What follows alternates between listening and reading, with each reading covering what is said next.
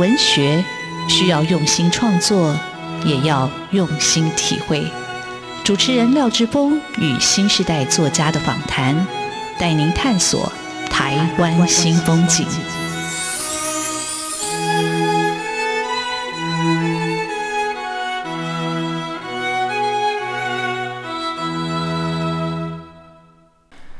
台湾新风景，我是主持人廖志峰。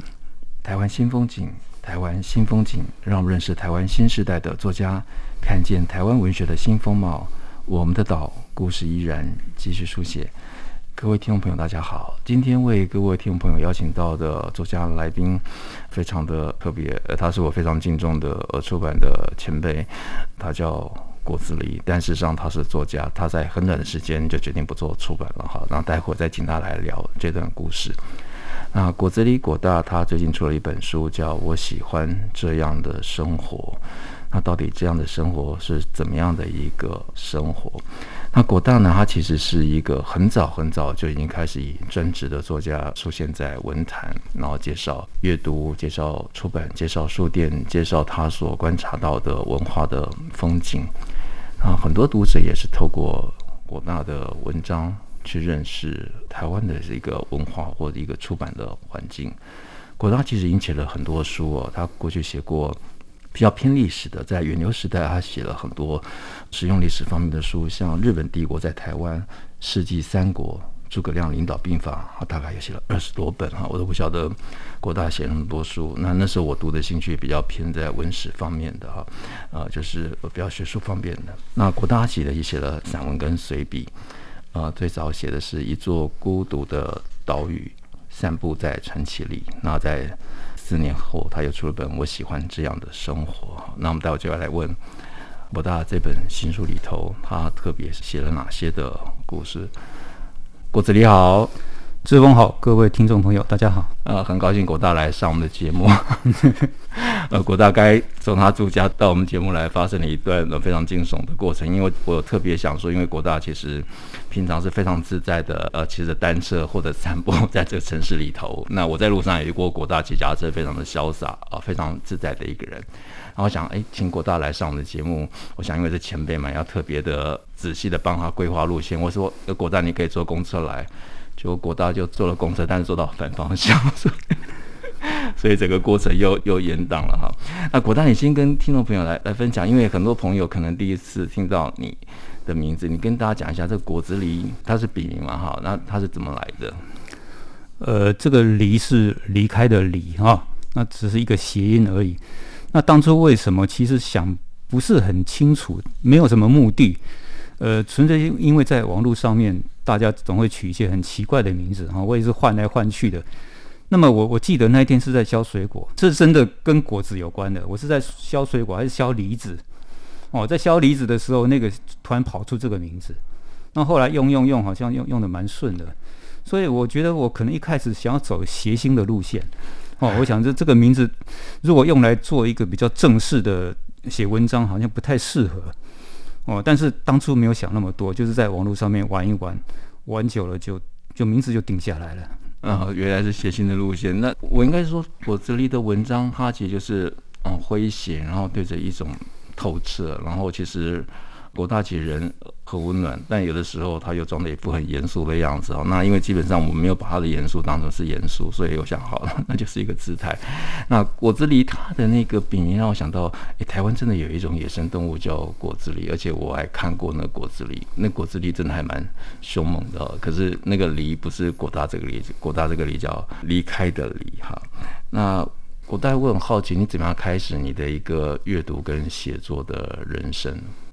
应该说，我从小可能就喜欢阅读跟哦涂涂抹抹的那种写作，这应该是一种天生的啊、哦。我从小学就是唯一得过的奖状就是作文比赛，其他什么模范生、什么前三名什么，我从来没有拿过，所以这应该是天生的天性哈、哦。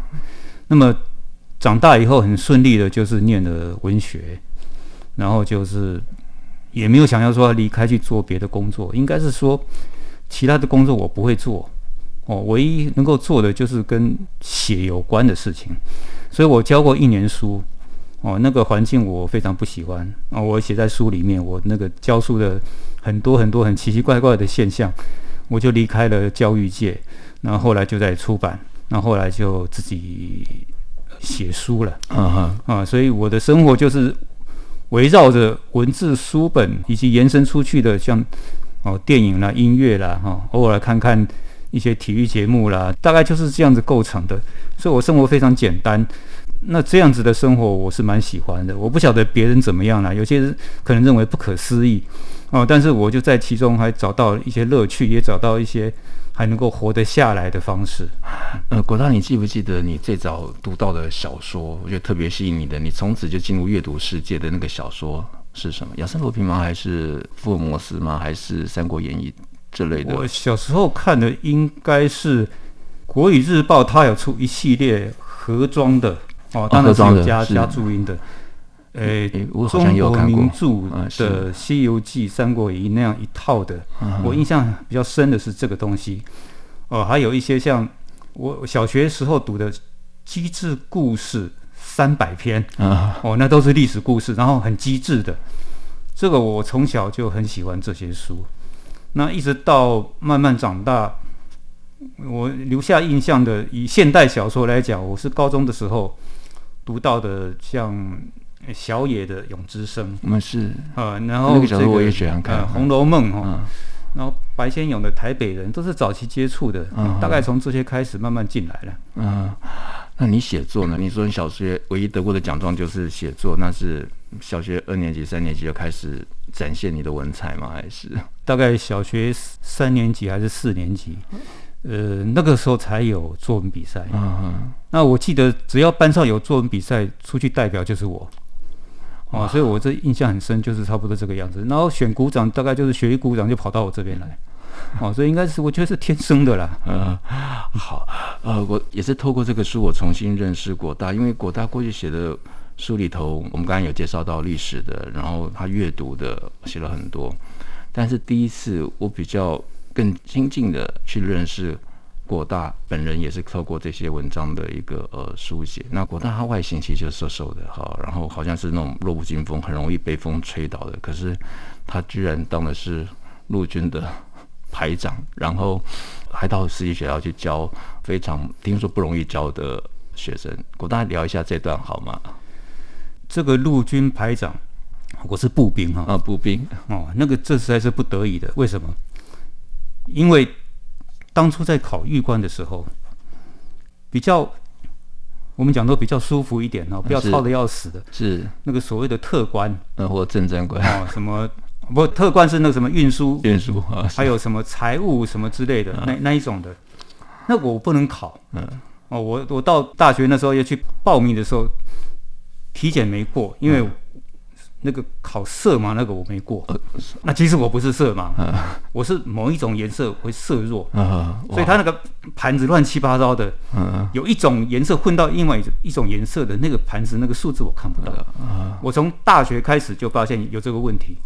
每次体检人都会骂我，你你认真看。我说我认真看，我就看不出来。他叫我说，那你用手指把同样颜色的点出来。我指指指的乱七八糟的。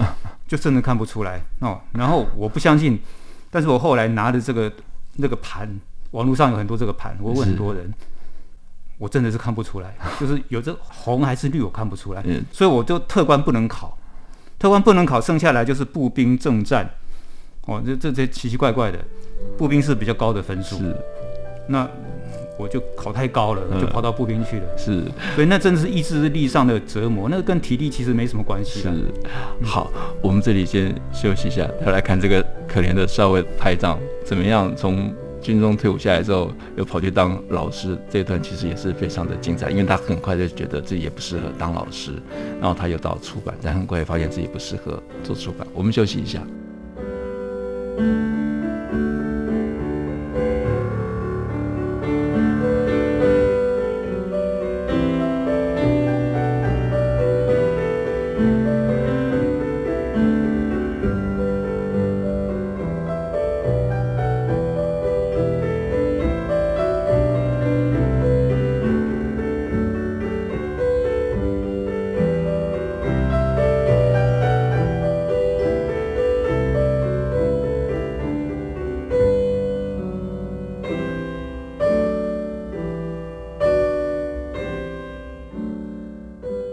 台湾新风景现场为各位听众朋友邀请到的是作家国子狸啊，郭大，我都叫郭大，是我非常敬重的出版前辈，虽然年纪没有大我几岁，可是呃，他看过的人生风景，我跟他有一点重叠，虽然是我是末段，但是读起来就是觉得亲切跟熟悉。那国子监这本新书，他让我第一次认识到他的一个过去啊，但是他的过去事实上跟他的后来，他为什么会写作也是有关系的。那国大退伍之后，他就跑去教书啊。那国大教书的时候也是非常的性格啊。国大聊一下也在这个私立学校，这个所谓宗教学校，你所看到的。这个宗教学校它是比较严肃啊，不不是很严格，但是比较严肃。这跟我的性格是不太合的。哦，我不太赞成那个主流的那种教育方式，哦，包括一定要，比如说做得好好的啦，哦，甚至于什么不要迟到，不要迟交，我完全没有这一套。我是像像那个历史书讲的那个李广带兵，哦，带的是很松散，然后会打败仗，我就是那个样子的。所以我常常听到那个学校的负责人在在讲什么老哪个位老师如何如何不可以这样的时候，我在想说好像是在讲我，哦，譬如说他说你监考的时候。学生不可以尖叫，你监考学生尖叫，表示说你会放水，学生才会这样尖叫。但不是啊，因为你太受欢迎了，学生当然会会尖叫，因为学生就是彼此互动的很好。所以我觉得每一句好像都在讲我。我待个一年，我就只好离开了。是好，呃，国大离开以后开始找工作。那我看这本书才知道，而且我小时候看过一部电视剧，连续剧非常非常的红，大街小巷大家都在看。那部电视剧叫《包青天》，嗯，可是呢。国大工作的地方不是到电视台，他到出版社。他说他有一天接到包青天那个演员移民打来的电话，所以移民是你去工作那个杂志社的社长。对，啊，那是一个什么样的杂志？就是那是一个八卦杂志哦，八卦杂志跟我们讲的翡翠独家报道差不多。哎，这个落差很大哎，因为这个包青天开的杂志不是应该讲什么司法、啊、讲民间真相的这种杂志？他其实平常没有来。好，平常没有来。嗯，他是有一天真的是半夜，我那时候到半夜只剩我一个人，打一个电话来，我真的被他吓到。但是我知道社长是移民，我现在年轻人不晓得移民是谁哦。现在看到的那个包青天的剧集是另外一位演员金超群啊。对对对对，移民是早期的，我们这一代才知道，那个是五年级也有看过，非常严肃的那个，我觉得他就是包青天就长那个样子，然后那个国字脸方形，对对，国字脸呢，声音很沉，所以他电话打来的时候是。我是移民哦，那个声音我学不出来，就是非常的厚，非常大声。你感觉是威武，就是声音就飘出来了。威武，那是半夜没有人的时候，四周都是暗暗的。我准备要回家了，就打个电话来做什么，我已经忘记了。所以那个时候是吓一跳。那个杂志我也待不久，嗯，哦，毕竟我实在不适合跟什么什么社会百态、演歌星这些和在一起，那不是我要做的工作。是，那是因为我是。到处失业，之后随便就是混到这个地方来了。是，所以后我两个礼拜后找到新的工作，我就离开了。好，呃，其实国大的那个就业也非常坎坷。我们会聊这些，是因为这些都写在书里头。有兴趣的读者朋友自己去找来看。那 国大，那你你好像去了几个出版社都没有领到钱，是不是？怎么会那么惨？对，我有一年几乎是领不到钱的状态。那你怎么过活那阵子？那是因为前面存款还好啦。嗯，主要是。你经济负担没有太重的话，你有本钱去失业，有本钱去待业，有本钱领不到钱。哦，以前以前的出版状况乱七八糟的，跟现在不一样。嗯，哦，以前机会也很少，是跟跟现在到处有机会是不一样的。我们从那个时代走过来，嗯，我现在很好了。嗯，我看国大的那个书的时候，我都想到国大讲那个出版社刚刚起来的那个状况。就有点那种，我想到以前我们加工业刚开起来的是那种客厅及工厂那种感觉，好像几个人有个题目就可以开始来做书了。那甚至有一些书的内容也还没有完整，就开始去书店去做预购了。那国大你也曾经到过远流当编辑吗？还是？我没有在远流当过实际上的编辑。嗯，但是你有一个很长期的稳定的合作的关系，这个是怎么样建立起来的？那个是因为远流的。出版的品相非常的多，是哦，你总会有一个适合你做的。我是不想工作的时候，我就只好靠写稿，所以我最后就是跟远流有一种写作上的合作关系。那因为某些缘故，也认识里面的很多人，所以感觉上我好像在远流待过。哦，因为讲到谁谁谁，我大概都知道。但是实际上我是没有在里面过的。啊，其实我就是要跟国大讲到谁谁谁，他都知道。然后你讲到这个人，国大后面就一串的故事就出来。那国大讲的很客气，其实我是看着书才知道。呃，其实国大本来要去远流，是因为那时候詹宏志先生有找他去策划一一套书系嘛，哈。但是因为后来，嗯、呃，那个书系，因为后来詹先生也刚好也要要离开，所以后来这个变得就没有进到远流，是因为这样的嘛，对不对？如果没有记错，对对是这样的。那里面当然有一些。秘闻啊，是不太好公开讲的，嗯，然后就没有讲出来。对，不太好公开讲的秘闻，所以各位读者朋友、听众朋友可以期待国大的回忆录哈，就是 我怎么样过了这一生哈，我想一定会更精彩哈。那国大其实平常阅读的书非常的多，然后我觉得国大阅读的一个手背的范围也很广泛，它不是只有纯文学的。啊、呃，我觉得他嗯，大众文学他也类型小说的，他也看了很多。呃，各位听众朋友有兴趣可以去搜寻国子里的脸书啊，就看他读哪一些书。那国大长期在各种媒体写稿写书。那这本新书，我喜欢这样的生活。事实上，呃，就是这样一个文章的结集嘛，对不对？这本书大概是这样。对，我是里面写到很多的旧时光。哦，说它是一个时代的书，也是一个生活的书，哦，因为跟我的这个成长都伴在一起了。哦，我不是在写我自己，我是在这个时代这样子过来的时候，我看到了哪些事情，哪些事情发生在我身上，所以就是这样搅拌在一起，变成了这么一本书。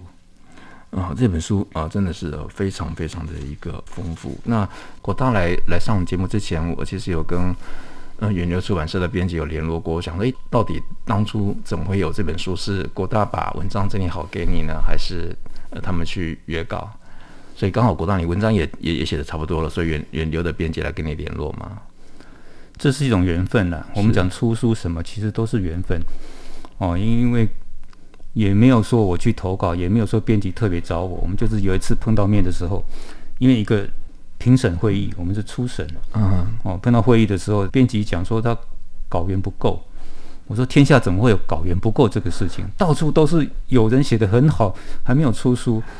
那编辑说：“那你有吗？”我说：“有啊，我马上就可以给你。”哦，当然这是这是夸大了。那个所谓的马上，其实拖了两年，我才把文章慢慢收齐。所以我说这是一个缘分啊，出书是缘分。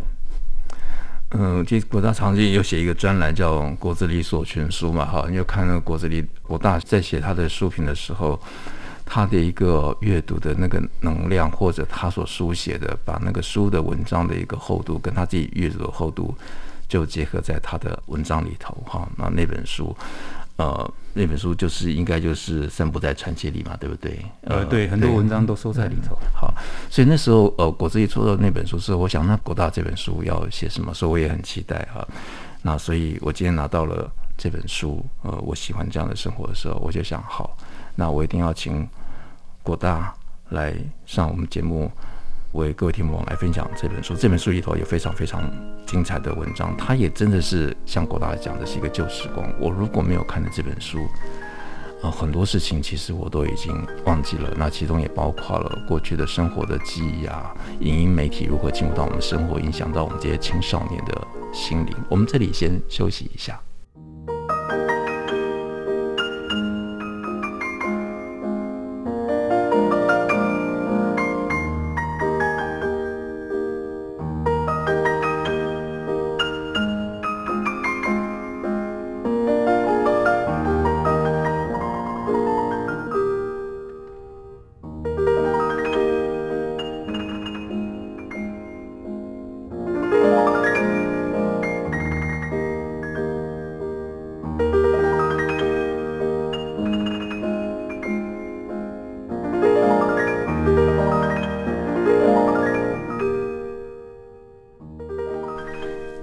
新风景现场为各位听众朋友邀请到的作家国子监国大，是我非常喜欢的前辈。然后我们其实平常见面的时间不多，然后就在脸书上互动。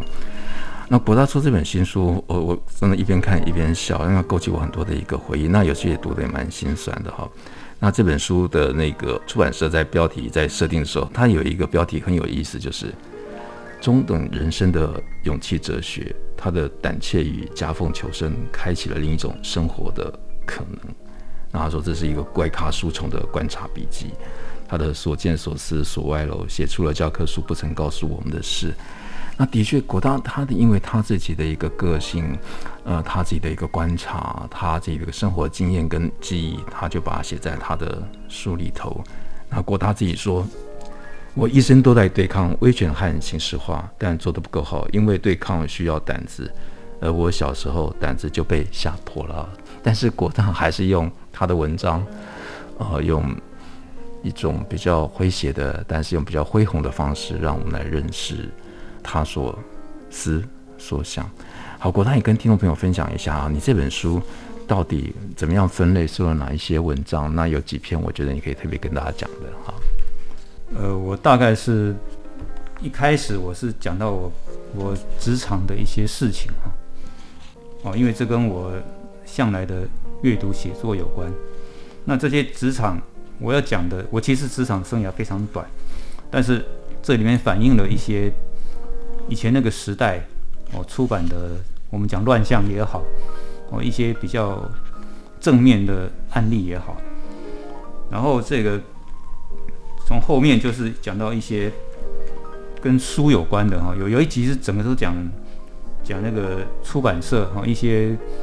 一些书店的一些事情，那大部分都是跟一个时代哦掺杂在一起。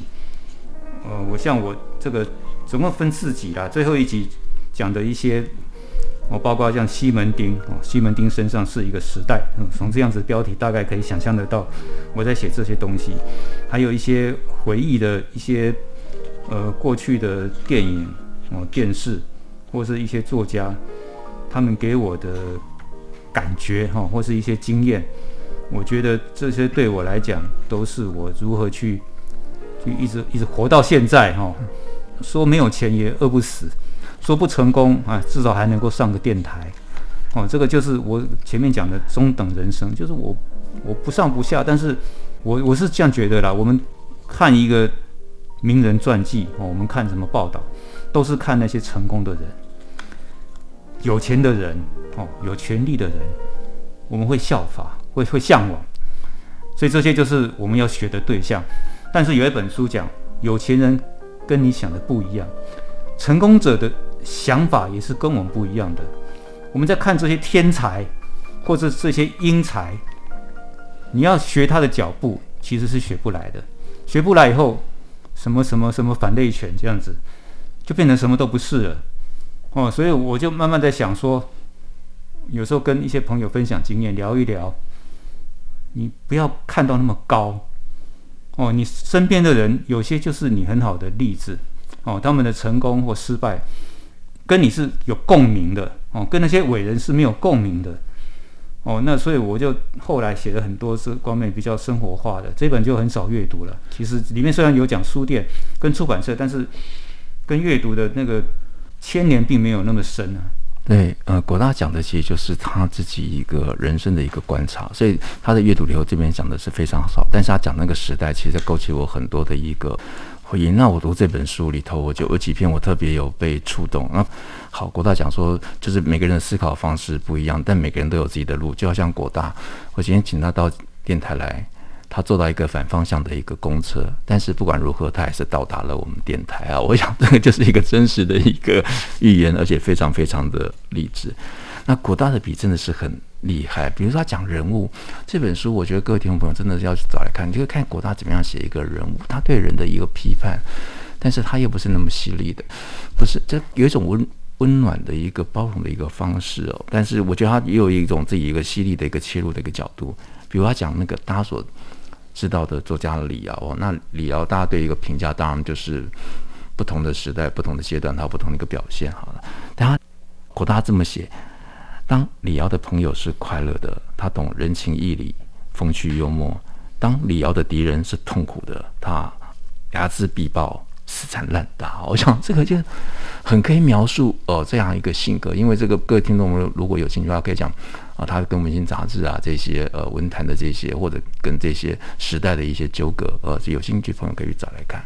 那国大这本书，我觉得就是一个呃时代的一个切入点。比如说他谈金石堂书店，我觉得重新又帮金石堂书店定位哦。那我觉得这个也很棒，因为我已经很久也忘了这件事情。因为金石堂书店，我刚开始去的金石堂书店，它其实是呃在台北车站旁边有一间独栋的。那第一次看到呃董长生老师的字很大的挂在书店门口，就哇，好气派。那书店也非常装潢。国大，你讲一下金石堂书店给你的感觉好吗？我的金石堂书店是从本店开始的，就在。台北市公馆那个地方，是因为那个书店很特别，就是跟我们以前的完全不一样。是，那架子可以这么矮，你可以在里面看书，不会被赶走。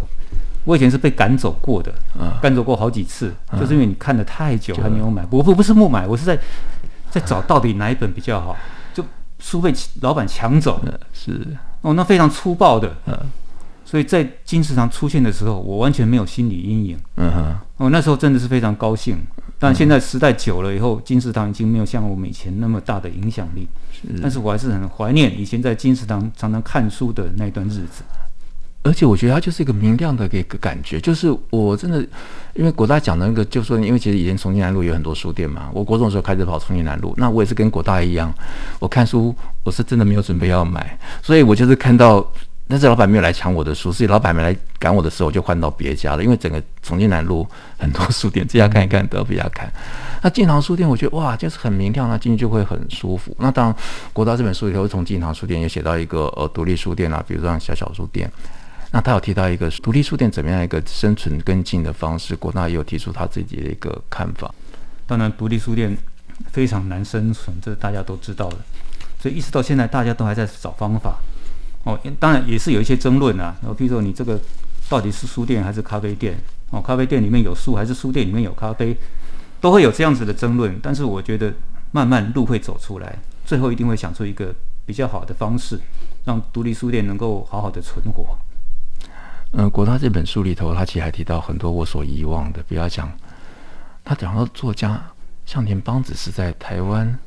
过世的是在远航的一次空难过世。我如果没有看到国大这本书，我都忘记这件事情了。